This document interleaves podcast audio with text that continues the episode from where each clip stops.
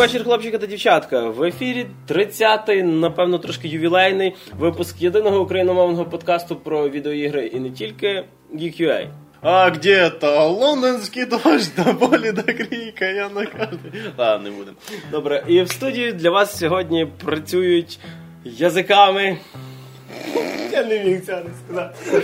Добре. Це, ж- це ж треба, ну. І в студії для вас сьогодні про то все розказують Максим Морозюк. Я? Перше наш новачок, е, ну не на сайті, а на подкасті Олександр Стахурський. Здрісті. Е, Мене так і далі звати Григорій Тричук. Поїхали. Е, Як і всі е, решта прості е, смертні люди, ми відійшли від різдвяних і новорічних свят. Через е, півтора місяця Через після півтора Нового року. місяці, так, у нас чудове було чудова новорічна ніч з 31 грудня на Ну, початок лютого. Десь, да, десь по 5 лютого, отлично. Е, Відсвяткували вже все, що можна, з'їли е, всю, всю шинку і, і всі тортики. І колег по святкуванням, Так, через- як пустили на м'ясо. От, і нарешті е, ну, виходили трошки ігри, ми в них пограли, і вже є про що назбиралося, вже про що, напевно, що розказати. Ну і в п'яному гарі ти пробував, що? І в п'яному угарі я пробував. Е, а, в мене був п'яний угар. В п'яному угарі я пробував пограти е, новий польський е, зомбі-шутер, зомбі-паркур, напевно, перше Dying Light. А, це поляки Е, робили? так, це ті, ті А, самі, все робили. Dead Island. О, і, все е, ясно. Ну, вони, вони позиціонували його як перший такий е, свій Next Gen проект. Угу. Е, До речі, е, ну я, я чесно кажучи, боявся, що, що можливо, типу, комп, який ще в мене вже напевно не хай-топ, типу ПК не витягне, але ну Dying Light бігає на максимум практично. І е, правда, ну не чесно кажучи, трохи розчарований. Я не сильний був фанат е, ну, самого попередніх двох Islandів. Як тобі не подалося прекрасно грати, треба в кооператив відбиватись веслами від зомбі? Ні, ну весло 23 Із- уровня, і в ньому тепер є цвяхи, це було б прикольно. Перших секунд 40. Баф на розривання всього і вся, це ж було так весело, що шукати бензин і так далі. Але напевно, що на- найобідніше було то, що в Dying Light е, тобі побитися, особливо з тими зомбаками, не дають. Е, тому що вони що зробили? Взяли проста формула гри, взяли Dying Light, прикрутили туди Mirror's Edge, типу, тобто паркур, і все. Так, да, велике прикольне місто, але по ньому ти не будеш дуже сильно ходити, тому що е, 90% гри ти проводиш на дахах. Тобто, е, тому що якщо спускаєшся вниз, тебе грузуть дуже швидко. Я пограв десь, напевно, що години-дві, то я вбив десь двох-трьох зомбі, і то із розділу тестових, ну бо тут на що управління навчитися, треба вбити кілька. А, ну, не знаю, паркур прикольно виглядає. Тобто всі ці кульбіти від першого лиця, коли камера в тебе перевертається 16 разів, типу, ну і т.д. і т.п. Це ну Тебе вириває прямо на Ну, екран. я, вони ж е, казали, що має бути підтримка Oculus Rift, то я думаю, в тебе буде Oculus Rift і пакетик. Зразу такий, знаєш, причеплений. Клейонка по підлозі розставлена, коротше, ну кожен раз, коли будеш грати, такий. Вот. Е, то, в принципі, ну, для фанатів, е, власне, Dead Island, ну, 100%, тобто must have. Тобто, якщо вас перло тоді, вас буде перти і далі, тому що тоді всього, всього стало більше, всього, всього стало краще. Але формула не помінялася, в принципі, нічого нового. Такий, все те саме, але вже не, не, не на Гаваях, а в Туреччині. Ну і звичайно, озвучка героя озвучує е, цей же, що озвучує Букера і мільйон всього. Хто? Що? Хто у нас зараз найбільший озвучувальник всія геймплею? Володар. А, ні, тоді. Не Володарський. Ні, ну, ну я знаю, це ж Тобто Букера голос, Девіта, який і Букера Девіта, Ми такі журналісти, що ми ніхера не пам'ятаємо, хто кого озвучує, але ви його маєте знати.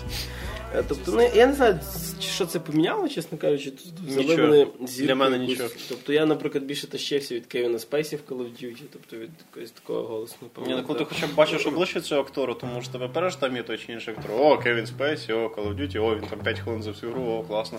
Да. Тобто, і, але ну я не знаю, вони хоч нормально цей паркур прикрутили, тому що я не грався, а відклики Ну, відгуки я грав, грати 100%, 100% на геймпаді, бо на клавіатурі занадто багато кнопок. І трошки мені заважко було. Ну, я свою думку кажу. Тобто, а, е, було незвично, що розкладка на геймпаді, і в тебе е, подібно до Halo, коли в тебе стрибки не на звичній кнопці, а, а на бампері. В принципі, ну, прикольно, тому що там є, крім паркура, простих, типу. ем, перепригувань з криші на кришу, е, ти можеш лазити акі Альтаїр по вис, ну, видвігаючихся всяких таких, не знаю, Зомбарях, які з камушках. вікон вилазять, ти такий лазиш по ньому, коротше, М, кидаєш да. Е, ну, вночі там дійсно відбувається пов- повний звіздець. Це, ну, Зомбі оргії. Тобто, якщо вдень ну, стрьомно вниз спускатися, то вночі це торба. Тобто, Приїжджають ці чуваки з ігіл, коротше, чи як? ну не зовсім, але е, буквально один вистріл вночі, все. Якщо всі ти збігаються. да, тобто прокачувати, ти знаєш, швидкість, напевно, зразу собі. Тобто ти не знаю, це таке в мене відчуття, що е, типу Fate з Mirror's Edge попала в зомбі, ну, в зомбі. Да, я понял. У нас тут механіка, це типу паркур з зомбі апокаліпсом сіла. А нахіра ти це все робиш? Ти взагалі якийсь підставний агент, який шукає якогось мужика в цій країні, яка типу, типу якась Молдовія чи Мордовія. Туреччина. Це в Туреччині на кордоні з Сирією. Але там видумана якась ця країна. Ну я в гуглі вбив Google Maps назву Да? міста. Да, це А, в Туреччині місто, реально існуюче місто. В них такі назви, що тут. Ну, Це ж Туреччина, Ну, але в принципі, типу, якщо в Сполучених Штатах Google Maps мені знаходило Кріптон, так що, типу, В Канаді є місто Єбіня, так що все нормально. і, і все одно я це запікав. В Коротше, вот. Ну, тобто, я не знаю, якщо вам ще не надоїли всякі зомбі-стрілялки, то ну прошу дуже. Це не зомбі-стрілялка, наскільки я понял. Так, це зомбі-тікалка. Ну, якщо вам не надоїли зомбі-тікалка, грайте зомбі-тікалку. Добре, переходимо від біганини до чогось проще. Ти нас будеш, напевно, кореспондентом з фотки з фронту. З фронту. Да, Якщо ти ще будеш ці Warplanes, іншу хуйню від них грати, то взагалі буде отлично. Для вас, для вас в- в світі е, World of Tanks Е, спецскора. Да-да, спецкореспондент з фронту. Тетяна, знаєш, Спецкореспондент. я тобі буду спеціальну канонаду на фоні включати. Або якийсь цей марш Совєтського Союзу, і звук танка, коротше. Олександр Стахурський доповідає. Так, вийде коротше. нахер з гри і пише подкаст, типа, знаєш. Прямое попадание. Выйди из игры и пиздуй кришек. Добре, наступне, що мені попало до рук, це е, перший епізод е, гри від Don't Not, тих, що робили Remember Me, Life is Strange. Тобто я не сильний фанат квестів, е, ну хіба дещо граю з Telltale-овських, і то віднедавна, напевно, що так, якби Макс мені там не радив, би, то я би не сильно грав би. Але от Life is Strange, що вони зробили? Бо Remember Me, вона провалилася в продажі, ми пам'ятаємо через що, тому що там- Хороший сюжет, херовий файтинг. так, е, і, а тут от що вони зробили? Лишили те, що вони вміють робити. Вони вміють робити, е, подати сюжет класно, файт. Викинули на Так. вулицю того, хто робив Там, коротше. там геймплей фактично ну, пересуваєшся ти вільно, світ такий хабами відносно відкритий, тобто все відбувається в школі, ти граєш за маленьку дівчинку, дівчинку звати Макс, там, походу, десь 10-11 клас. Да, Макс, вона- ти будеш, ти будеш співчувати цьому персонажі Ці, сильно. ці маленькі дівчині, яка на саме ім'я. Е, Тобто класичний такий, знаєш, персонаж з американських е, молодіжних фільмів. Типу, Красота по-американськи, Типу, неформальна дівчинка, яку ніхто не любить, і вона там постійно зам- замкнута в собі, ходить в своїх навушниках, там займається фотографією. Для Suicide Girls, коротше. Е, Напевно, що напевно, що е, вот. і в принципі, е, ну не знаю, дуже порадував сам початок. Шкода, що все-таки гру розбили на 5 епізодів. А, то ця стандартна тема, ми вам по кускам будемо гру так, давати. так, так, так. Там так. ти хоча б один раз купив і далі береш це очі. Е, кожен епізод по 3 долари. Е, ну і в принципі е, непоганий квест. І, ну, по першому епізоду дуже важко судити. І епізод не є такий маленький, тому що ви дуже багато часу е, тратите на те, що переігруєте деякі варіанти подій. Е, В главній героїні це, це не сильно спойлер, є можливість відмотувати час назад. Тобто вона може вертатися в часі, буквально, е, але не вертатися в часі, коли знаєш, як фантастичний фільм, коли сам себе зустрічаєш, а просто відмотувати. В прямому смислі йде як перемотка. Як фільм, як в грі, так вчить. Е, так, і м, ти можеш міняти деякі події. Тобто вона, як традиціях Telltale, тобі каже, що ця подія, це, що ти відповіла персонажеві чи щось зробила, буде мати свої наслідки в майбутніх епізодах чи навіть в цьому. І ти можеш ще подумати. Тобто це фактично квест від Telltale, де ти можеш переграти деякі Ну, ну, пиши, наприклад, просто одну ситуацію, щоб людям було трошки зрозуміло. Е, Ну, наприклад, там початок гри, е, дівчинці щось хочеться бути на самоті, вона там тікає посидіти в, в жіночому туалеті, просто не знаю, там поплакати вона там хоче, не знаю. Ну вона дуже мені в чоловічому. класичний якийсь емо нагадує. І тут в, е, в кімнату забігають е, в туалет, забігає е, якийсь наляканий чувак, школяр, і за ним забігає якась, е, напевно, що однокласниця. Вони починають сваритися, що він їй винен за щось гроші, і е, вона е, достає якісь пістолет. Він достає пістолет, коротше, її під її вбиває, типу. Ну тобто і тікає звідти. Ох, ці туалетні Е, інтриги. тобто, і ти можеш відмотати час, і е, коли вони тільки забігають, наприклад, там перекинути відро, вони поймуть, що там хтось є, або включити сигналізацію, наприклад. типу. І вони, ну, відповідно, це все не відбудеться, і цей персонаж буде далі живий. І потім їй зіб'є машину. Не знаю. Ну, до речі, е, цей варіант е, там є. Да, цей варіант е, не можна. Невже ти е, щось сказав? Вибач, ну кажу. Е, цей варіант полюбе треба так зробити. Тобто в, в наступному будуть такі можливості, коли, допустим, персонаж якийсь помер, типа, і ну і все. І ти не можеш нічого вирішити далі. Але ну початково тобі просто дають це все спробувати. Цікаво, наскільки це не лінійно подано. в принципі. Ну, в Telltale вийшло, там цілі персонажі Walking Dead, яких нема в п'ятьох епізодах далі, вони можуть бути. Е, Подивимося, що далі, не, не знаю, це е, там просто ще два тижні буде виходити, чи ще тижні навіть епізод другий. Ну, тобто до- досить швидко. Я, я, я напевно, що вже дочекаюся, коли всі п'ять вийдуть, бо е, залишати на самому цікавому, не знаю. Ну, не знаю, епізодична подача гри це не, мені. Ну, це взагалі якось тупо, якщо чесно. Тобто я про це вже потім Так що, скажу. якщо у вас е, пре все, що робить Telltale, наприклад, Dreamfall, там Chapters, який вийшов на чимось, до речі, схожі по геймплею, то ну, беріть, не пожалієте. Е, і останнє, до чого мене дотягнулися руки, е, це відкрита бета Battlefield Hardline. Е, І що? І що? Ну, дивись, зразу видно, що робили не DICE, а Visceral Games. А, ці Visceral Games. ну. Ні, ну я б дивися, просто вони колись, е, в принципі, вони робили хороші ігри. Тобто, Я бачу, що Сані подобається назва.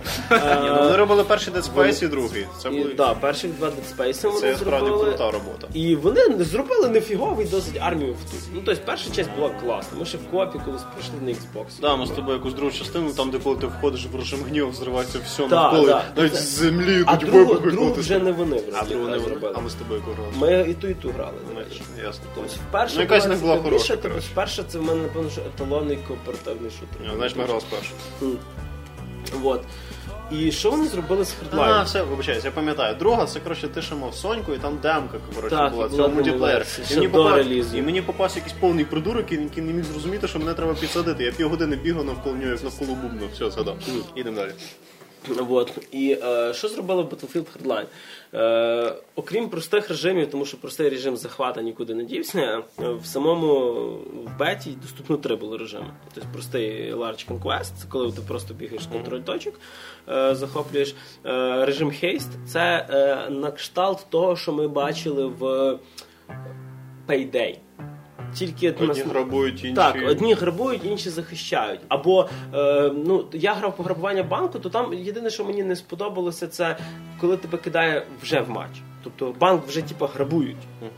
І ти під'єднуєшся вже до готової гри. Якщо в Payday ви, ви логінитеся четверо і ви це все разом починаєте, то тут гра в лучших Тут, знаєш, таке інтро. Мінти вирішили віджати собі банк, але тут приїхали бандити і все зіпсували. Коротше, ну, почалась тобто, знаєш, перестрілка. ну, тобто, це завжди було смішно, коли тебе в батлі кидає на кінець матчу, ну, але коли в мене було на пограбування щолк, типу я такий появився, перезарядив. Ваша команда програла. Ні, в мене писало грабеж удався, і я такий. Я тільки пройшов, Я, я ще навіть не зрозумів, що, що ми який режим граємо. Е, І, третій, О боже, Гріша прийшов, коротше. і третій режим, який е, я якраз потрапив на карту на кшталт е, того, що ми бачили в серіалі Breaking Bad, така мексиканська пустиня. Там дуже шикарно зробили е, піщану бурю. Але сам режим я так і не зрозумів, що відбулося, тому що е, це якийсь угон авто чи щось в такому стилі.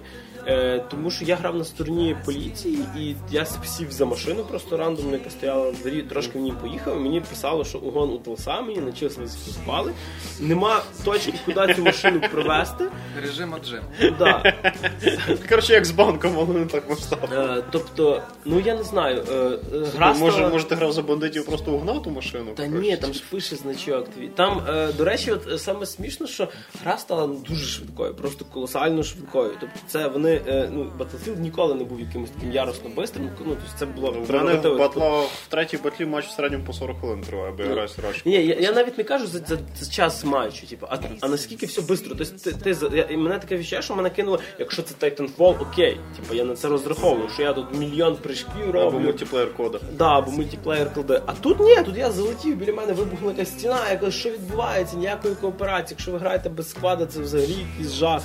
Тобто, е, ну, техніка вся легка, типу ніяких танків там немає, особливо. Да, знаєш, якраз в такому сказати, там є якісь БТР, танки і так далі. Е, все. Макс саме броньоване, що я бачив, це був такий е, мінтовський, як інкасаторський маш- машина. Знаєш, як в ем, коли була погоня в темному лицарі, і Джокер на такому їхав. От щось типу того. Тобто його там по ньому стріляти з автомата безсмислено.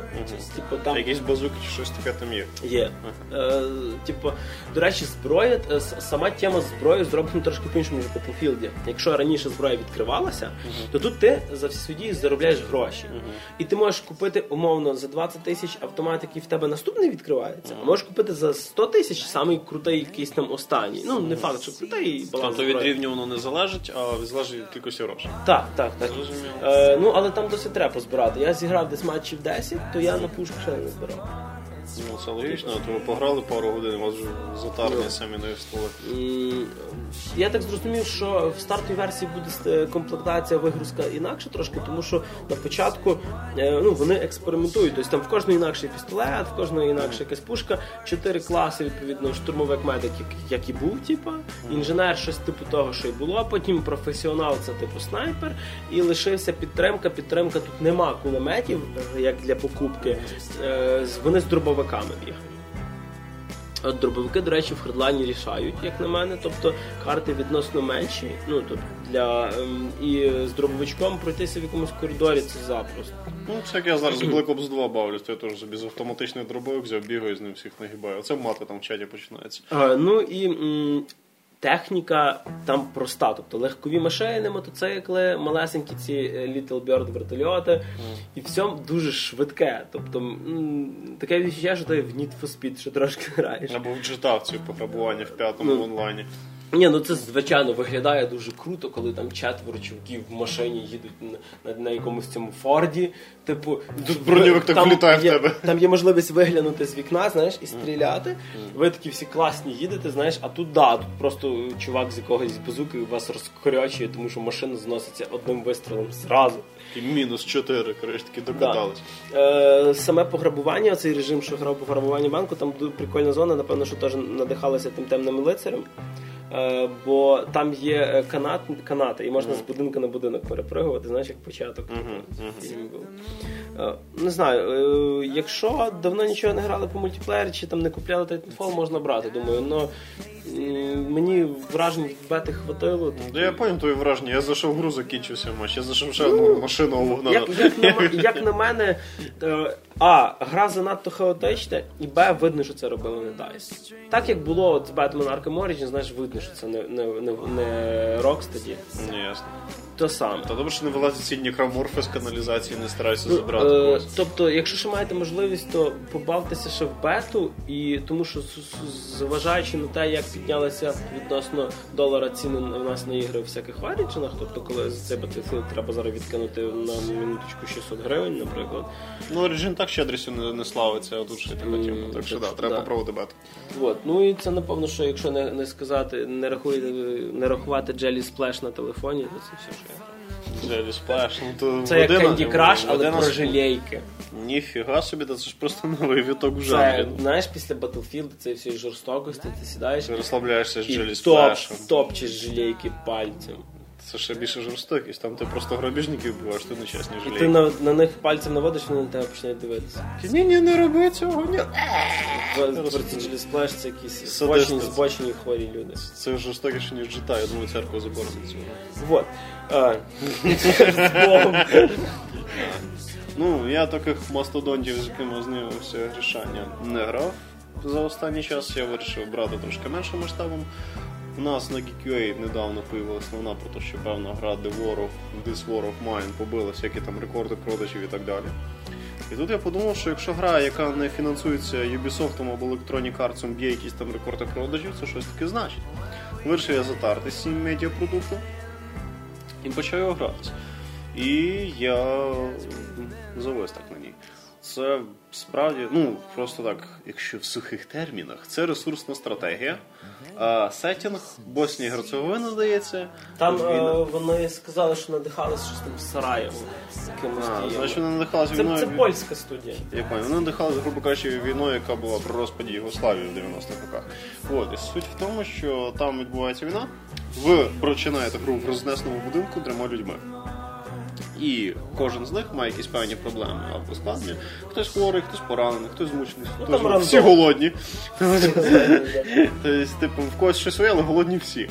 І відповідно ви маєте якось типу менеджити ресурси будинку для того, щоб облаштовувати їх побут в умовах війни. І вона зроблена дуже мінімалістично, при цьому надзвичайно атмосферно. Це простенька гра, яка йде на будь-яку рахівницю.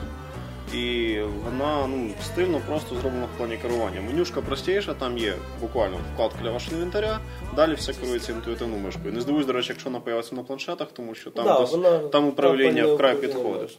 Зробити більше трошки Так. значки та й все. Так, у вас там є троє людей, там їхній стан міняється залежно від ваших дій. Тобто ви там зробили ліжко. Наприклад, вночі, коли вони лягають спати на сране ліжко, вони нормально виспались, вони не цей. Тому що я пам'ятаю, ну е, в мене було щось 4 чи 5 спроб того, як я це грався. Спочатку я не робив ніяких ліжок, я. Ну я так цікавий, сижу так добре, дивлюсь, в момент там майстерня всі діла. Я вирішив зробити плиту, типу цю газову. А, так, Перше так. діло, зробив газову плиту. І розумієш, ці три персонажі стоять біля неї, і в мене таке, що вони зараз повернуться до мене з монітора, скажуть, ну і хер, що ти тут ми на цій плиті спати будемо, чи що? Чи нам їсти гомеса, коротше, чи як там воно з них звати, коротше. Там в мене класному був один Павло. Е, Пабло, Пабло, А це Пабло, Пабло? Вроді. Ну, в мене Пабло був. Я називаю його бігун Павло. Ні, в мене був Мігель, Пабло і ще щось. Ну я, ще я якісь. протримався до 12-го дня. Взагалі Боснія і Герцеговина якісь латину сьогодні, коротше, я не знаю, куди там попав, напевно, найманці якісь. В принципі, в самій грі е, добу- добуток ресурсів е, дуже хардовий. Е, Да, там тому що- вилізти вночі це жесть, це просто. Ну, перше, по-перше, тому що е, тільки одна людина може піти з ресурсами. Тільки одна людина може піти з ресурсами, і сумку вона бере з собою не жіночу, тому е, половину Багато магазин- затаритись не може, Половину е, універмагу туди не, не поміститься, і в тебе є дуже велика дилема. Чи нагодувати е, Павла, який вже там е, другий день не спить, і, і І не поранений. їсть, коротше. Так, чи, е, З'їсти полай, нагодувати всіх! Пацани, я приніс сокиру. Я хочу DLC з канібалізмом до цієї гри. Я думаю, там ближче до кінця гри, напевно, можна жрати Але одну. е, є такі персонажі, в яких с- ну, е, особливість, там е, хтось вміє торгуватись краще. Не знаю наскільки краще від звичайного героя. Ну, але Пабло торгується хірово, да? Торгівля закінчилась по ножовщину. саме цікаве, що до тебе може двері постукати алкоголік Антон, причому який вже ранений. Вже треба було той спірт не пити, а рану заляти. В якого рано Я ранений по житті. І він тебе Ну добре, ти, наприклад, ти його береш е, в свою конуру. Напоїш, коротше. А ти коли береш, ти ним керуєш, так? Да, Він ти типу стає членом команди, там як в XCOM і так далі. Е, І тут в тебе є ще така одна дилема. Приходить до тебе якийсь там, ну не знаю, поліцай їх там називається, якісь чуваки з пушками. І кажуть, Явно не поліцейської і, зовнішності. і кажуть там, наприклад, е, тут пробігав якийсь мародьор, коротше, він щось там наскрав. Він, типа, такого не бачите, ти думаєш, віддати алкоголіка Антона чи не віддати. А що ви там за нього дасте, А коротше? як буде DLC з канібалізмом, буде варіант з'їсти. Це це сканіблю такий тримаєш ногу, жуєш, ня-ня, нічого не бачиш. Дати там будете, наші лишилися. Пачку чіпсів чи Антона, пачку чіпсів чи Антона. Настільки такий баланс. Ні, пачки чіпсів там нема, але я думаю, там все в такому форматі. Там ж чувак, там суть Напевно, Суть в тому, що ти добуваєш ресурси, коротше, і ти маєш на них жити. Як Ні, ти я їх знаю, добудеш, я трошки твої грібані проблеми. Там є моральна дилема. Я одного разу заліз в будинок, типу, з якоюсь старим дідусю і бабусею. А, я теж, да, Я їх розграбив просто до останньої нитки, коротше. І там така тема, що в них ж є статус там поранений, голодний. Е, І хворий. змучений, хворий, хворий і сумний. депресії, Так, є, там є стан моральний. І це сет, типу сумний. Це якщо ти один раз зробив якусь херню, другий, третій раз зробив ти якусь фігню, вони депрест. І якщо ти дуже часто типу, робиш якісь ну, псевдо неморальні речі і так далі, то вони покінчують з собою, вони покінчують життям. Тобто там така штука, що До тікають. такого не доходить. Там Боже, спойлери. я теж такого доходив, мені друг розказував, що типу, там в чувака була ця, ну, цей ножичок, що там зробив, то там чувак типу, лежить такий, цей, ти не можеш ним керувати, то там є можливість підійти до цього чувака, такий, о боже, він там себе вбив, коротше, вся херня, типу, ну, бо там він розкаже, він тільки той робив, що всіх грабив і вбивав. Тобто Він став гіршим за любого там солдата, який ворвався в те місто. Ну, і чим закінчилась торгівля за бомжа? Е, я не віддав бомжа, потім Старас про це пожалів. Бомж тебе грабанув? Що? Серйозно? Ні, в мене просто було е, дві бутилки бухла і він їх випив. Типу. А, і Бо я- все. Да, типу, я зрозумів, що треба було віддавати А, за. тож ти за- витратив за- ресурси. Да. Ну, в- ще одну ну, хардовість, звісно, це то, що тільки 20% е, к- е, людей, які грали, пройшли гру до кінця. Ну, можливо, А вже. Я там розумію. 46 ходів вроді, да? Треба щось? Е, в- е, розробники е, казали, що приблизно 45-46, е, як, Мгм. як в кого, я так думаю. А від чого залежить фіг, я знаю. Напевно, від того, наскільки всі до- скільки народу виживає. Ну, розумієш, там хтось може банально вмерти, нас вже двоє. І це вже взагалі ніфіга не весело, тому що я тримав ледве нормально. Ну, в менеджер. мене коли одного вбивали, то це все. Два-три хода, і хтось в депресію, хтось. Ну, тобто ти або спиш вже, або, або охраняєш, або добуваєш. От, і в цьому ще момент полягає, що там вже хтось залізе в твою хату, все розрабить чи щось таке. А сидіти нікуди не вилазити теж не канає, тому що їсти хочеться, а їжі мало, блін. Взагалі странне якесь місто. Ще такий, мені здається, мінус, ну, коли, наприклад, в тебе, ну, ти просто не маєш що робити. Ну, б'єш байдики, нічого не, не відбувається, ти думаєш, Мені проблеми. хтось, постукає хтось з чи ні. Ти сидиш, прос- просиджуєшся день, в підсумку всі голодні. Е, Виходиш на. е, Виходиш вночі щось добувати, приносиш одні доски. Нам нужна древесина, Ням-ням-ням. Ні, ну коли в тебе там закінчуються дрова в пічці, да, це добре. Але коли їсти дрова, ну особисто я не пробував. І мені здається, вони теж бажання не грать. Електроніку і цвяхи теж їсти не можна. Як не дивно, ножики і ломи теж не сильно їстівні. А їжі там реально мало. Це якесь, не знаю, якесь, якесь техномісто роботів чи щось таке. Тобто там два-три помідора це взагалі щастя. Да, там якісь консерви бачив, можна супчик зробити. Це типу, типу це вже коли плиту маєш, типу, і так далі. Що там класно було собі радіо зробив, і там по радіо різні повідомлення. Стільки, наприклад, з вулиць пропали всі тварини, тому дуже обережні бути, коли берете в когось м'ясо. Або, наприклад, там вбитий такий-то, такий-то місто опять в анархії, бла бла бла і так далі. Це по-своєму цікаво. Є, там ще є ж така тема, що ти натикаєш на різних людей, так скажімо, різної ментальності. Ти, наприклад, попадаєш в якийсь бувший готель. І, так, і там ж як, там така система, там є туман війни, грубо кажучи, хоррор. Тобто є радіоірони, які бачиш, які ні. І там показує такими хвилями, типу, наскільки багато шуму ти робиш. І коли ти робиш дуже багато шуму так далеко, і видно, якщо хтось десь тусується, такі червоні Ну кружочки, так, що які ходить. йдуть А це може миша бігати. вот, і я пам'ятаю, як перший раз на них наткнувся, а я так зайшов, що я не міг вийти. І ці червоні кружочки йдуть до мене. Я з такими квадратними очима. Ну, була, не була. Коротше, ці два кліка мишки, що він біг. Він біжить, біжить, а там щур, я такий, та блін. Вертаюсь все це саме. А одного разу я наткнувся на отель, де практично нічого не було, але типу чомусь мені маркувало, що там багато того, багато того, багато цього. Та я думав, наче я йду в наступні кімнати, бо я тільки почав, нічого не. І тут я чую ці червоні цей. Дивлюсь, типу, віконце дверей, і там типу, показує, що чувак з дробашом щось ходить. І я такий, хм, певно підійду, поторгуюся або щось таке. Але він пішов в іншу кімнату, а якраз вийшов. Я дивлюсь, що там є можливість типу, щось перевірити, глянути, екзаменувати. Там така лінза намальована. Я дивлюся, а там типу, щось чимось накрите.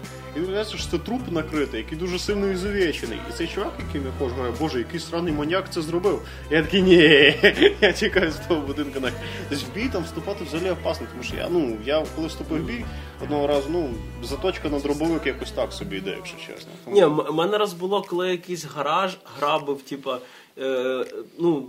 До мене з ножом кинувся чувак, у мене теж був ніж, я одного підрізав цього, і потім, коли почав вже збирати щось там грабити, просто вийшов якийсь його там тато і мене так зарубав, типа, і, і все, і потім Люсі в депресії. А тато не голодний тепер. Так. Е, Вот. Ще я попав, не пам'ятаю, на лікарню, де можна було торгуватися з ним. Тобто там є система, це та сама торгівля. Вона дає тобі можливість так не слабо затартися самими різними ресурсами. Але головний ресурс їжа, а їжі всіх мало. І коли тебе є можливість вкрасти в когось їжу і дати по борщі, то ти заробиш. Ну вона взагалі ставить перед тобою таких багато моральних різних дилем, і в якості регулятора моралі виступає цей сум, депресія і так далі. Взагалі, оця концепція погляду на війну очима простих цивільних людей це досить круто. Це справді хороша річ, за це їх справді слід Так що must have коштує недорого. Для людини, яка хоче нових вражень, так, але не для кожного. Тобто, от коли ти хочеш чогось нестандартного Ну, якщо ти 12-річний хлопчик, який грає Call of ні, Duty, ні, не сподобається. Що сам в депресію впадеш. Що Сам в депресію впадеш, кажеш, боже, я їх всіх вбив. Потім мама спати та добувати. А ти- ти ходиш по вулицям всіх грабиш, коротше. Так хотілося б розповісти тепер про своє враження від е, нового обновлення е, World of Tanks. Е, ну, в принципі, їх я вже граю, напевно, три роки, але з великими перервами. Тому що гра як така досить швидко набридає і починає грати тоді, коли виходить нова обновка. Півроку пограв перерви. Так, І півроку пограв, о, японські танки, готові і, ще. дуже велике розчарування, коли ти дивишся, «О, ну вийшло нове обновлення, попробуй я. І ти розумієш, що нічого, на що я це пробував? нічого особливо нового там немає. І Багато- останнє обновлення World of Tanks стало саме таким? Е, ні, до речі, от останнє обновлення про особисті бойові задачі виявилось дуже цікавим, тому що, е, по-перше, м, дуже багато людей, які грають в World of Tanks, думають, що їм не треба грати взводом. Я, єдин, я сам затягну мід, коротше. блокер, техаський рейнджер. Да, я сам затягну мід, нафіг. Такий я самотній танкіст, я приїхав в цю країну, щоб за Да, а е, ці особисті бойові задачі, вони не дуже то особисті, тому що е, Нічого особисто. Тобто ти маєш, типу, подружити з іншим екіпажем чи що? щось? е, Лайкнути аватарку. Ні, ні, залізти в ка- в кабіну іншого Е, танку. Ні, ну там е, буде, скажімо, утішительні призи, там будуть танкісток давати. Да, да, да. А далі включається скайп. І з тобою зв'язує чувіха з Wargaming.net, коротше. І такий, я твоя танкістка.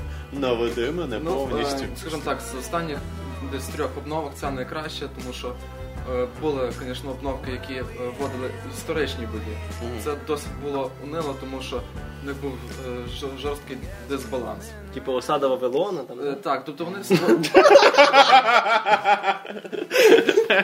Штурм Єрихонових стін, коротше. Ну і, звісно, битва при розборка на пам'ять. Битва про фермопіла, персидські танки і 300 БТРів. І 300 тигрів К8, коротше, вже. Ні, там такого нема. Ну, Були ще, е, скажімо так, вони пробували е, зробити е, бої між націями. Теж. Скінхе- скін- скінхеди бігають, там, не знаю, чорні танки Так, такі. тут, звісно, Рашка ну, почала дуже срати америкосів. Ну, типу, ви на хелкетах, ви нас не переможете, Т-34 Форева. І зрозуміли розробники, що це дуже велика помилка. Тому що почали. е, Коментарі такі ставалися страшніші і страшніші. Просто е, їм не вигідно, коли е, в кожному другому бою по половина команди баниться. За- за- Так, так. Нормал. Я зразу згадую дотку, коротше. Теж там починалось вчать. Ну, ну. Е, Що ще хочу сказати? Ну, в принципі, Wargaming е, якось пробує догнати War Thunder, тому що е, люди, які вже попробували, що таке War Thunder, кажуть, що. Е, Нахер ваш вот. е, да. А що типу, ну, ти грав всі то і то? Е, Я в War Thunder не грав, але люди, які грали і, і їх, і е, Valorant, сказали, що Wargaming дуже все зробив е, примітивно. Тобто, е, фактично, е, люди, які там зіграли хоча б 10 тисяч боїв е, в World of Tanks, е, практично ніяк, ну, нічого Хоча б. особливого. Що? Хоча б 10 тисяч. Да, ти- Хоча б. Це, це не вважається задростом для танків. Чувак, стоп, хоча б 10 ти- Да. 10 тисяч. Тобто для World of Tanks це, е, це якраз такий рівень, е, після якого в принципі беруть е, в клани. Єв. А для World of Паті Thunder це, коловрат. це, це нічого не означає. Це ніхера собі. І це, і це хтось, типу, що мене мене в. Battlefield за, за рік ігри вбивств менше. Чувак, в мене є в мене в Titanfall, в Батлі, в Call of Duty, я не знаю, да у всіх моїх іграх разом взятих в мене взагалі було менше. Я не знаю, що я 10 тисяч разів взагалі за своє життя в яку в ігри взагалі загалом заходив. Тобто що включав я гру загалом. Ні, ну тут тут тоді думаю, це- це- включав, але. Це, це як палка в двох кінцях, тому що, е, Та ще й в яких в тебе життя немає 10 Дивись, тисяч наприклад, в тебе в ангарі 10 танків. Тобто, якщо ти на одному бою і коротше тебе знищили, ти можеш вийти з бою і почати в той же момент інший. Тобто, А, ну якщо в такому форматі, то в да. такому тебе форматі, буде якщо, якщо ти рак і ти за день програєш. 15 ігор там Ні. за годину там. Так, тобто А ну, в принципі там, там швидкі бої, там ж далі більше 10 хвилин. Є бої, які 10, які 15. А якщо ти рак, то тобі більше двох То, то, то тобі дві хоти. А, все я. Ну тоді ще, в принципі, ну ще якось кудись да, то ж кудись де. Але 10 тисяч, бля. Я не Ну, знаю. і що там з тими завданнями? Да, ну реалізацію завдання. Е, Призи за ці завдання це тобі даються е, танки, які ти не можеш е, купити за, за просту валюту і навіть за голду. Це тобто ексклюзивні танки. Ну але якщо розібратися, е, що там є чотири компанії. Тобто перша компанія дається там е, п'ятий левел танк, потім дається е, здається, сьомий, восьмий і десятий. Ну тобто люди, які затротять в танки е, без перерив, так як я, для них це не, не, не дуже велика проблема. І ще одне, е, що дуже важко ці всі завдання виконувати, якщо, якщо в тебе е, ну, всі танки фактично високого левелу. Тому що може бути таке завдання, що ти за бій набереш 5 фрагів, а ти його не виконаєш. Тому що в тебе буде здання перед тим, як когось вбити, ти мусиш йому збити гуслю. Не, якщо, якщо, ти граєш. Якщо ти граєш жартою, ти можеш ваншотнути, нічого з того не вийде. Я зрозумів, а навіщо тобі виконувати ці завдання? Який є стимул це робити? Ну, якщо Просто піськомісто, чи це дає якусь додаткову типу, Е, валюту в грі чи щось таке? Е, За одну компанію е, взагалі є 5 видів танків, тобто ну, легкі танки, середні, і для кожного виду танків є 15 завдань. І за кожне з цих завдань, за з кожного з цих 15 завдань дається бонус. Там або валюта звичайна, або якісь, е, не знаю, там аптечка в такого плану. Тобто навіть якщо ти будеш дуже довго це компанію проходити, все одно бонуси будуть капати. Так що це, в принципі, не дуже страшно. Ну в принципі Wargaming хоч щось зробили нове, крім е, просто додавання нових танків. Ну, не, ні, це такий стимул наше здачі, ну, блін, ну 10 тисяч. Я, довго відходиться. Ну це окей, типу, тішить, що люди якось стараються щось поміняти, бажаємо їм тільки що ніколи це не грати. Відійшовши від, так сказати, новинок ігор теперішніх, ми вернемося до всякої класики, яка появилась на хвилі HD ремейків, які ми обсудимо трішечки пізніше. Спойлер. І, типу, я вирішив зіграти таку річ, е, яка називається Grim Fandango. Я з нею на момент її виходу не був знайомий, і я про неї знав вкрай поверхнево. Але я знав, що це є такого чувачка, як Тім Шейфер, який створив дуже багато цікавих квестів. І багато хто розказує, вважає це там класикою адвенчур, е, одною з найкращих ігор в жанрі і взагалі одною з найкращих ігор. І коли я знав, що я можу отримати цю штуку не танцюючи з бубнами, ставлячи це все на свій сьомий Windows, тому що гра доволі стара, я, типу, вирішив спробувати цю гру. І я був від неї просто в захваті. Я не знаю, як вона виглядала на той момент, коли виходила, але в плані візуального стилю вона, я не знаю, вона. Вона по-своєму позбавлена від певних стандартів часу. Це перше, що мені кидалось в очі, це як вона зроблена візуально. Тобто ти її будеш запускати колись пізніше, ти не ну, ти не відчуєш, що вона стара, тому що вона щось нове і не претендувала. Вона зроблена в такому мультяшному мальованому стилі. І цей стиль він такий досить класний, вражаючий по-своєму, і він першим таким захоплює тебе. Це До така речі, смішна готика. Щоб подивитися, як вона виглядала раніше, там є в, те- в настройках повзунок, типу, можна зробити ремастеред і простить. А, ну, мадемуазь, значить, воно виглядало. От. Починається воно все з того, що ти в місті мертвих, приходиш таким високим, статним в вигляді смерті до певного чоловічка, який помер. І там пропонуєш йому, наприклад, там поїздку чи в пекло, чи в рай. Сам ти, я так розумію, частило ще це місто мертвих, бо там толку не пояснює. Вроді якось так. І це воно, типу, ти смерть, ти як менеджер по туризму чи щось Так, таке так, так, працюєш. розбирався. це найбільш слово. Тобто всі ці серйозні пафосні теми вони виглядають як така е, рутина працівника середнього класу. Тобто ти реально воно воно йде такими 60-ми, 50-ми роками в паралельному всесвіті, де ти працюєш таким туристичним агентом. І, наприклад, від того, як ти е, жив, залежить того, як ти типу, будеш жити в світі. Це як медична страховка в США. Тобто теж така тема. То він наперед так, так ти не можеш, сяк ти не можеш, так ти не можеш, блін, не можу тебе ніяк доставити. На тобі цю палку з компасом, іди туди, туди. Це спеціальна акція для тебе, чувак, і так далі, і так і далі.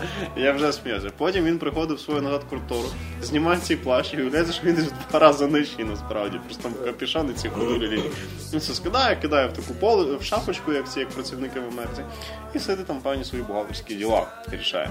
Потім він приходить повідомлення з роботи. Тобто всі ці от такі серйозні речі про проведення в загробне життя, вони подані просто як певна офісна робота. І там вся от гра починається в тому форматі. Я знаю, що воно там здається, потім піде таким така кримінально-детективна історія, але зараз поки що нього це суто робоча рутина. Воно надзвичайно класно подано в такому форматі, воно юмор, воно якось так і воно затягує. Тобто це гра, яка вийшла в кінці 90-х, але вона, ну, я її грався, і грався, і грався. Я десь піввечора за неї провів. Задачки прості, логічні, зрозумілі. Ну як прості, логічні? Вони непрості, але логічне мислення дає можливість дуже швидко вирішувати. Я просто наведу один приклад, от як мені щось склалося, ця система загадок. Як вона там подана. Наприклад, е, я маю поїхати на справу, де відбулось масове отруєння, і там певна кількість душ, які я маю забрати і відправити в свою контору. І я маю поїхати. Але я не маю права їхати, тому що я сам був колись людиною, я мертва душа. Якщо мені дадуть право водити, я напевно втечу з того міста. Що це дасть, я не знаю, але тікати з того міста не можна. І відповідно я маю піти до певного чувака, який мене відвезе. Я прийшов до цього чувака і кажу, може віднести так, але потрібен дозвіл твого начальника. І ти такий, ну ладно. Я йду, типу, по начальника, приходжу до секретарші і кажу, мені потрібен дозвіл, бла-бла-бла. Е, вона там питає, зараз питає. Е, там такий-то такий-то хоче дозвіл. А цей кричить, типу, ні, не можна. Я такий. Ну, як зайти по той дозвіл? І що я тільки не пробував? Ходив так, ходив сяк, туди, сюди. Декілька разів пробував різні варіанти діалогів з нею. Пробую, я не знаю, взяти ту косу свого інвентаря в ті двері ломитися, але це не можна, на жаль, робити, яка в нього є коса. І так далі. І тут я чисто випадково зайшов за один кут, коли я виходив на вулицю до чергової машини, в яку я не міг сісти, тому що не маю права водити. І я знайшов якусь драбину, яка вела вверх, е, канат, який вверх. Я такий, ну, ну, я вже і так все перепробував, що мені втрачати. Іду, іду, іду вверх, залажу, о, дивлюсь офіс мого начальника, залажу, а начальника там нема. І весь час, коли ця чувіха щось просила, відповідав його комп'ютер. Там був налаштований варіант відповіді.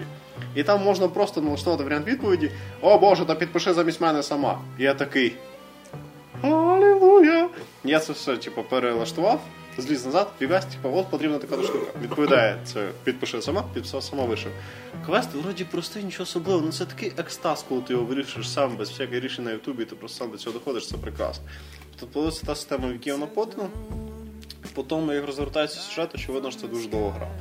Тобто я тепер розумію, чому люди так в неї фанатіють. І нема цього сраного формату, в стілі ми розбиваємо історію на 5 серій, почекайте на продаж кількох місяців, поки ми це ще будемо видавати. Це стара ску- це стара школа, це дуже типу, тішить.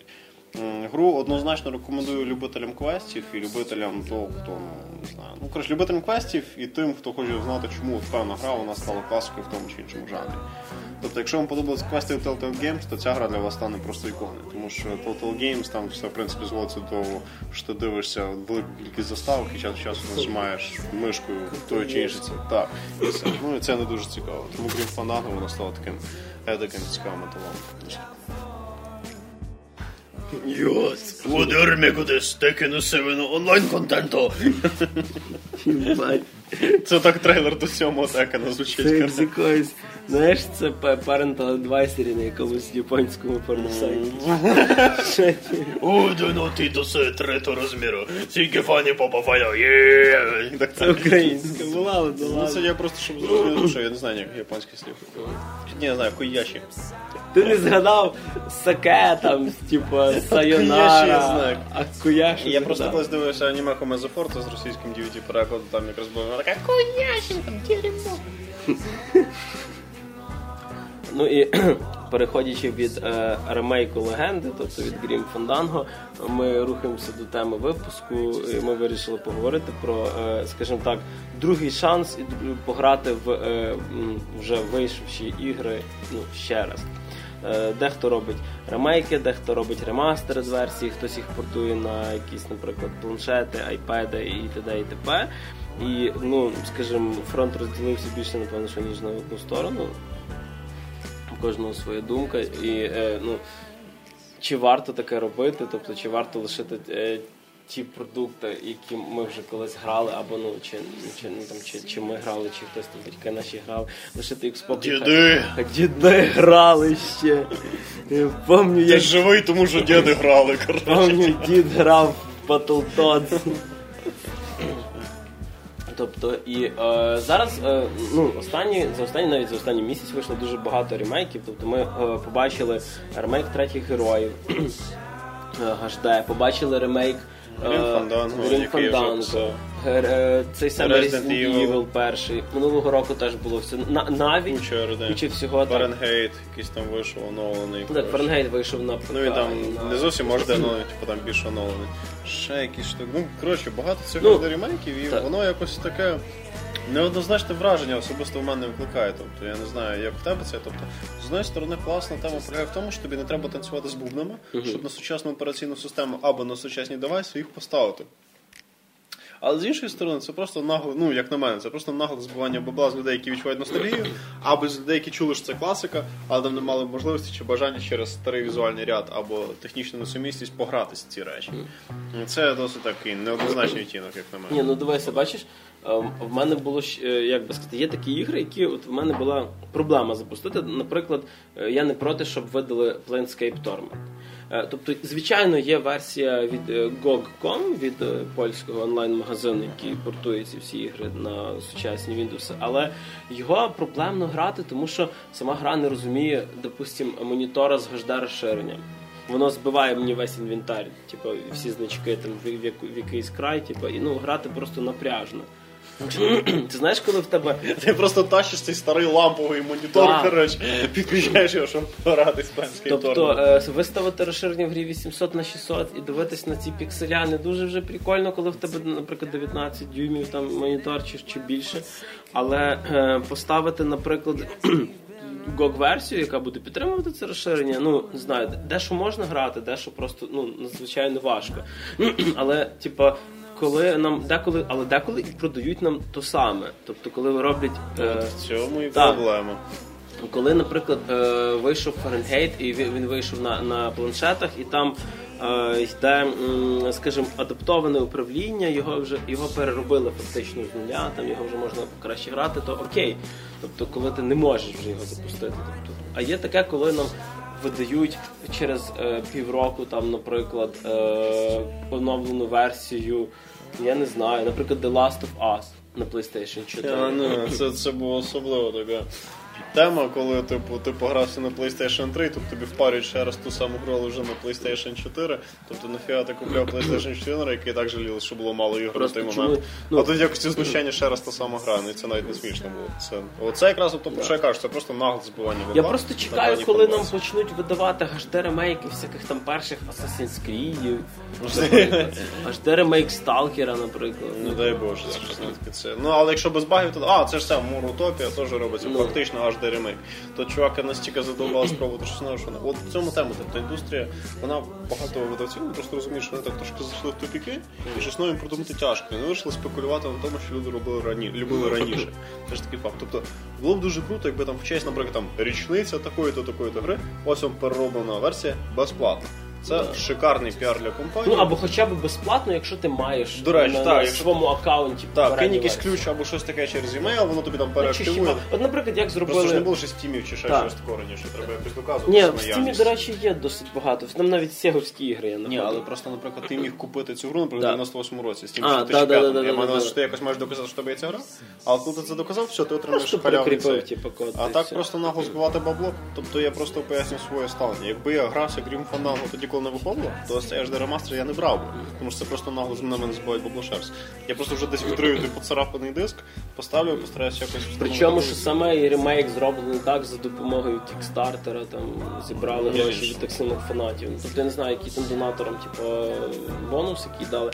Наприклад, гарно зробили е, CD Projekt Red, типу, з Що Вони, якщо ти купив першу і другу часть, е, вони типу 20% скидку ти маєш на третій відьмак. Ну, Тобто за по 10% за кожну.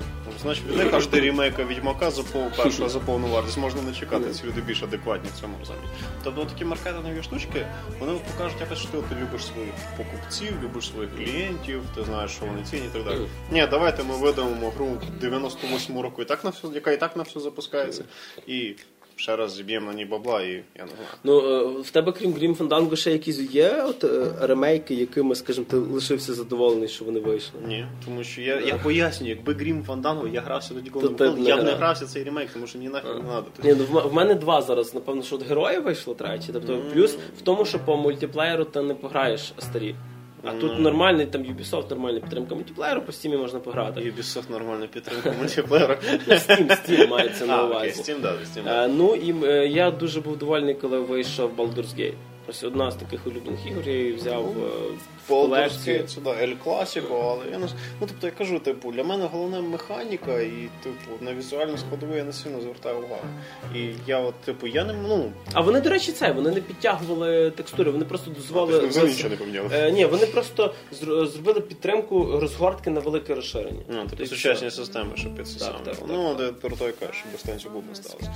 Ну, не знаю, тобто я все одно вважаю, що це якось просто такий дос... ну, це гра, з точки зору маркетингу, що ж таке дуже круті. Тобто на ностальгії гратись це. Але є варіант, типу, коли вийшов Fable е, ремейк, і він, вибачте, гірше виглядає. Ще краще, взагалі супер. Він просто блистить. Ідеальний варіант. Коли є то, як треба переводувати ігри, тобто мало того, що збивати бабло ще раз на ті самі так що і зробили гірше. Тобто, ну якщо комусь так хочеться віддавати свої гроші, ще раз за одну і ту саму гру, просто з підтягнутими текстурами і можливість запустити на цьому моніторі, ну окей, їхнє право.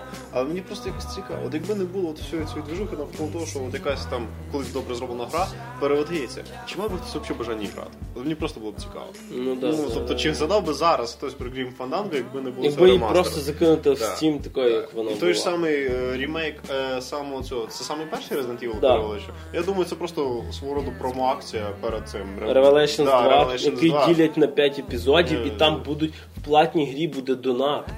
Там буде, будуть кристали, за які ти можеш ревайвити напарника в грі. Capcom збирає на власну армію? Я чи поняття не маю. Я просто пам'ятаю, що колись е, в кооперативну платну гру закинути донат, попробували електронні карти з Dead Space А, 3, і це ніфіга не вийшло. Там ні, це навіть не в цьому, це ж в сінглплеєрній грі теж можна було. Ну так. Це, це просто робило сінгл хардкорні, щоб ніхто не платив, просто всім було цікавіше грати. Ну, ні, ну та хтось такий щось закинув, я думаю. Ну, ні, ну воно якось відсіялося, але найбільше цього, слава Богу, не пробували. Розумієш, ти, ти відвалив за гру 50 баксів, там, чи 30 чи це, і ти маєш ще в ній платити, ну це ж не круто, так, ну, це. А взагалі як до цього всього відносишся? Лаконічно. Ці ваші ремейки. Ну, в принципі, в мене таке враження, що ну, видавці беруть приклад з кіноіндустрії. Вони просто беруть старі фільми, додають туди більше вибухів, додають е, нових блискучих якихось елементів, нових красок і хочуть зробити за це бабла. Це що ви думаєте? Я в такому ключі на це навіть не дивився, але в принципі согласен. дуже Ну так тр- трансформери як? Е, якась нова частина, там нічого е, кращого, крім того, що збільшив якихось вибухів нема, але бабла він загріб найбільше. От вам інформація. Коротше, якщо ви молода і ніфіга не перспективна студія з виробництва відеоігр, зробіть ремейк Counter-Strike аж да, і все буде у вас. Так почав, якщо ви молода, самотня дівчина, яка хоче аж до ремейк. Це як реклама Робіть. пластичної хірургії, знаєш? точно типу, ре- ре- ремейк Хавалі. Вас грали ще 10 років назад. Ви можете Оновитись. І вами пограються ще трохи з таким а самим. вони не задоволенням. розбивати на 5 епізодів. Да, да, да, да. І виключати світло. Вот. Е, ну, звичайно, що дехто збиває бабло, дехто робить вдалі, дехто робить невдалі ремейки. Мені е, просто цікаво, е, ну а ви б що би хотіли би побачити, може, якісь такі теплі лампові чувства про якусь гру, яку хотілося б пограти би ще, чи зробити ремейк, Макс? Ну, після дикого обсирання самої концепції виробництва HD ремейків заробляння на цьому гроші, я скажу, що я дуже хочу побачити HD ремейк Vampire Bloodlines The Masquerade. Тому що це була дуже хороша, але вкрай забагована гра. І просто був такий момент, що я одного разу купив ліцензійну версію в Steam і скачнув піратську версію з торрентів. І дуже сумний факт, що піратська версія краще за офіційну стімовську, тому що там ком'юніті само пиляло, а в стімі як вийшло, так і лишили. Тобто сам факт, що я хочу, щоб що, що. В принципі, я ще чекаю на цю на More Utopia від Ice Peak Lodge, які робили цей тук-тук, що це взагалі ніфіга не гра. Тому я надіюсь, після такої халтури вони зроблять, що ну, вони хоча б заберуть баги з цієї More Utopia. Але ну, я вже сказав, на що я надіюся, а тут я скажу, чого я боюсь. Це Peak Lodge. Тобто це компанія, яка думає про одне, обіцяє друге, робить третє. На виході ми отримуємо четверте. Тобто цікаво, що зі старими багами, зі зникненням старих багів не появляться нові. Але в цілому. Ще що? Call of Cthulhu, кстати, Dark Corners of the Earth. Я хотів Да. би ремейк, тому що там в стандартному грі багів немає, але всі версії після 9-го DirectX 'а дуже паршиво певні візуальні речі сприймаю. Хотів би ремейк, ну я не знаю. Я хотів би перший Hitman ремейк. Тобто от такі пару ігрулів таких стареньких, я справді хотів би, щоб вони були ремейк версії. Але, але, але, але, погоду їхні ремейки ще не намічаються. А Ну, ти що да. хотів би? Що? Ти нічого не хочеш? Ну? Ну от щось таке старе, що в дєсті задрачують. Аж де ремейк вот. Жди ремейк World of Tanks. World of Tanks жди. Супер. Я, в принципі, то, що я хотів, то вже є. Аж ремейк е, Counter-Strike 1.6. Після Go граємо. Тобто, прикол в чому, вони ж теж просто е, трошки зробили. Поміняли краще, текстури і зробили ще бабло. Але Да, да, треба, да. да, ще було тебе треба платити. От бачите, ось жертви ці штуки, яку я описую. І я теж, тому що я. Ладно. Добре, е, наступна жертва. А, ні, ну, і вже крім того, Planescape Torment, на який я чекаю, тут, е, ну, тому що люди, які м, хотіли робити ремейк Planescape Torment, е, роблять якийсь окремий Torment, тому що їм не дали прав на ліцензію. І е, частина Tournament Planetscape. Там, Torment, Torment. Torment Planetscape. Так. ніхто не Тобто це була дуже крута РПГшка, і пограти її, наприклад, навіть в варіанті, як зробили з Baldur's Gate, типу, тобто навіть на тих самих планшетах було би супер. Тобто її це теж одна з тих легенд, яка колись. Можливо, не добралася до нашого п- п- СНГ, тобто, але її було варто би пограти. Ще що би хотілося б побачити, е, не знаю, можливо, е, варто було би. О, я знаю, що я хочу. Я хочу Battletoads. Наш де ремейк. Просто знаєш, як зробити? Колись черепашки е, сєговські, платформер, так, типа, перевидали е, в, на Xbox і PlayStation 3, але, е, але не дисковий варіант, а такий цифровий загрузки зробили. Якось там Tour Plus 3, щось там не пам'ятаю, Ре 6. Типу, зробили такий самий аркадний платформер з мальованою графікою, вийшло супер. Зробили б зараз таке з Battletoads, було б прикольно, але права на них зараз в Microsoft. І скоріш за все, що ми отримаємо щось типу Gears of War, тільки Ні, за ми жанр. отримуємо Halo Tots, коротше, там, де вони там інопланетяні вмочать з боку. І я не знаю, воно буде запускатись лише на деяких компах, і це перше вийде на всіх, а далі буде ексклюзивно доїтись. Потім там буде жорстокий мультиплеєр, ти там маєш кучу народу завалити. А ще Battletoads 2 будуть гірше за Battletoads 1, цей ремейк, ну і ще певні речі в традиціях Microsoft. Е, Напевно, що проблема в тому, що всі ігри, які десь колись хотілося б щоб побачити ремейк, я їх ще застав в період Денді Сєга. Тобто це здебільшого все платформери. Напевно, от- Top Gun, хочеш? ну, я б сказав, би зараз є досить непоганий Ace Combat, і остання версія якраз е, ну, Horizon вона на PC вийшла дуже ну, Top Gun це, напевно, більше до армії. Я Е, думаю, хочеш а типу, от е, напевно, що б я би що хотів би, я би хотів би стратегію про Дюну, яка виходила на Sega і на ПК теж битва за Аракіс. Колись була дуже крута, і я на неї на ній на Sega заліпав вечорами просто. За всяких атрейдесів і фріменів пограти, там, коли ці черв'яки піщані їли твоїх юнітів, було дуже круто. Я чекаю на ремейк Homeworld, згадав. Я думаю, А він от з цього місяця да, він виходить, буквально на тижні буде. До речі, це я справді чекаю, я дуже хочу ремейк. Я, я, до речі, в перший Homeworld цей катаклізм доповнення не сильно грав, я на другому дуже сидів. Тобто це для мене колись було таке якесь, а, а, не знаю, відкриття. Тобто ти грав просту РТС, але ти грав в трьох площинах. І воно дуже така продуманиця. Да. Ну я грався дуже мало, потім я бачив багато всяких цих відео, я зрозумів, що цю класку хоче. Тому іноді аж ремейки це справді добре, коли не грався цю гру і хочеш поставити їх без бубнів. Але якщо ви це грали, не купляйте аж ремейк. Нам явно не заносять гроші від Steam. Занесіть гроші. Ну, тобто, в підсумку, що хочеться сказати за ці всі ремейки, ремастер версії і т.д. і т.п. Тобто, ну, деколи класно, коли е, гру адаптують і дозволяють її пограти сучасним гравцям, тобто, скажімо так, приобщить до класики, як це, наприклад, зробив той самий Resident Evil HD. Тому що вони що зробили? Вони е, зробили нормальне управління, тобто для і гравців, яких не треба перевчати, наприклад, коли міняється камера статична, але вона міняється. І коли в тебе вперед, це завжди вперед. Типу, знаєш, тобто, якби навіть ти йдеш типу, на себе, аналог треба вперед. Що не поміняли хоча б управління? Так, вони поміняли управління, трошечки підтягнули це все, тобто це, це непогано. Ну, але є такі тупі е, збивання бабла, як, наприклад, той самий Fable, який вийшов Anniversary. Ну да, окей, у вас там річниця. Але ну не знаю, це, це якраз збивання грошей. Тобто надіємося, що самі е, і- ігророби вони трошечки додумаються до того, хоча б щоб давати людям, які вже купляли цю гру, якусь мінімальну скидку, не знаю там. Подяку. Або там лайк вас на Твіттері чи щось таке. Ну тобто, ми все-таки розуміємо, що таке індустрія відеоігр, це як і будь-яка медіаіндустрія призначена для заробляння грошей. Але все-таки знати нагло це робити не треба, якщо вже робите, то справді постарайтеся. Ну і на цьому, напевно, що все. В ефірі був 30-й HD Remastered випуск. Ювілейний. Ювілейний Anniversary Edition. Делюкс е, мега ультра комбо. Випуск подкаста єдиного україномовного про відеоігри і не тільки Geek.ua. В студії для вас сьогодні говорили Максим Морозюк, Любов і Нутелла. Олександр Стахурський. Щастя, здоров'я, всіх благ. Мене, як завжди, звати Григорій Трачук. До побачення. Коли прізвище поміняєш?